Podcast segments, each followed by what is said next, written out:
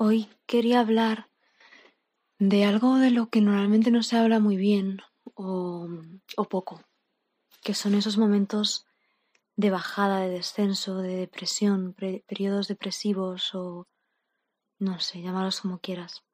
Pero son esos periodos en los que definitivamente sabes que, que algo baja, ¿no? Que algo de todo eso brillante o de todo eso que, que era expansivo empieza a contraerse y, y notas como un peso, una gravedad que mm, inevitablemente te hace entrar en contacto con lo interno y que muchas veces es muy desagradable y que generalmente tratamos de evitar.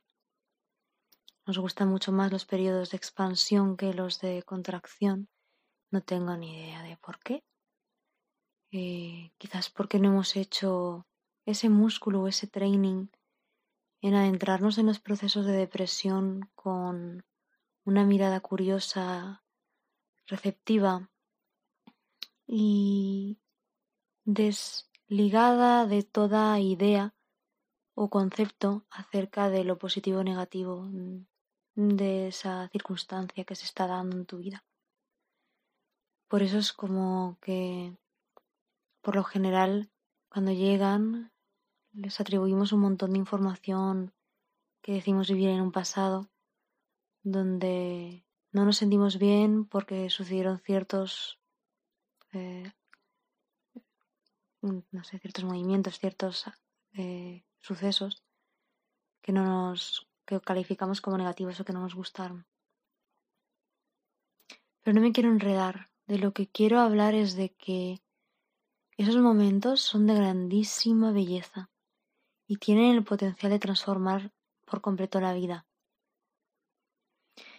Primero porque inevitablemente al ser un proceso de bajada y de profundizar y de, gravedad y de caer en uno, te obligan a entrar en contacto con, con lo interno de una manera en la que en aquellos momentos de expansión normalmente es mucho más complicada. Por otro porque los procesos de contracción son más oscuros, son más obtusos y y no se ve con tanta claridad. Son como, como si de pronto la conciencia pusiera la atención en la semilla y no tanto en el brote que está viendo ya la luz a través de la tierra.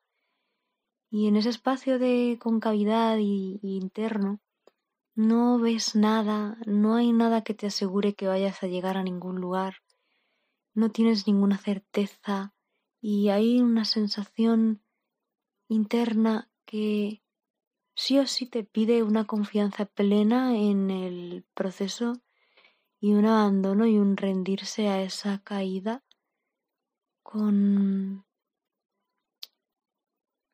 casi con la mirada ingenua de un niño que que confía por encima de todas las cosas sin ni siquiera plantearse el por qué.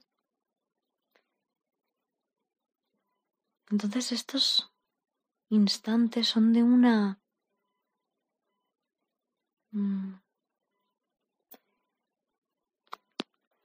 grandeza incomparable con, con nada, porque contradicen a la realidad de nuestra personalidad, en la que el éxito y que te vaya bien tiene todo que ver con lo externo y con el reconocimiento y con el ser visto, y te llevan totalmente a desaparecer y a aparecer en ti con tu propia luz o con tu propio abismo. Y es cierto que puede ser tedioso y puede ser muy incómodo y, y muy doloroso. Pero también es cierto que en esa soledad lo que encuentras de ti no te abandona nunca. Lo que encuentras de ti en esos espacios es algo que se instala Em, no sé cómo explicarlo. Te hace pasar a formar parte de algo mayor en un instante. Es ineludible que, que estás totalmente vinculado a algo que te supera. En tamaño, en poder, en fuerza, en visión, en todo. y solo se dan en periodos de grandísima intimidad. Y la gracia que tiene estos momentos de bajada es que la intimidad es como que se hace se hace el contexto más necesario o inevitable para poder vivirlos, ¿no? Por mucho que trates de compartirte desde ahí, hay un punto en el que solo puedes solo, solo lo puedes vivir tú. Es evidente que tu experiencia es, es única, intransferible y totalmente tuya. Así que bueno, quería grabar este podcast haciendo alusión a esos momentos para todas las personas que los estén viviendo o que cada vez que se les presenten, bueno, pues tiendan a sentir que como que de pronto van mal.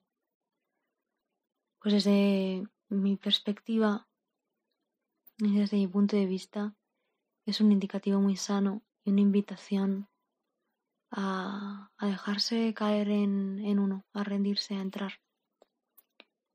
Y te doy las gracias por tener la valentía de hacerlo porque mm, en un mundo que está constantemente huyendo de lo interno, es como una especie de sanación colectiva atreverse a adentrarte en la propia profundidad. Nada más.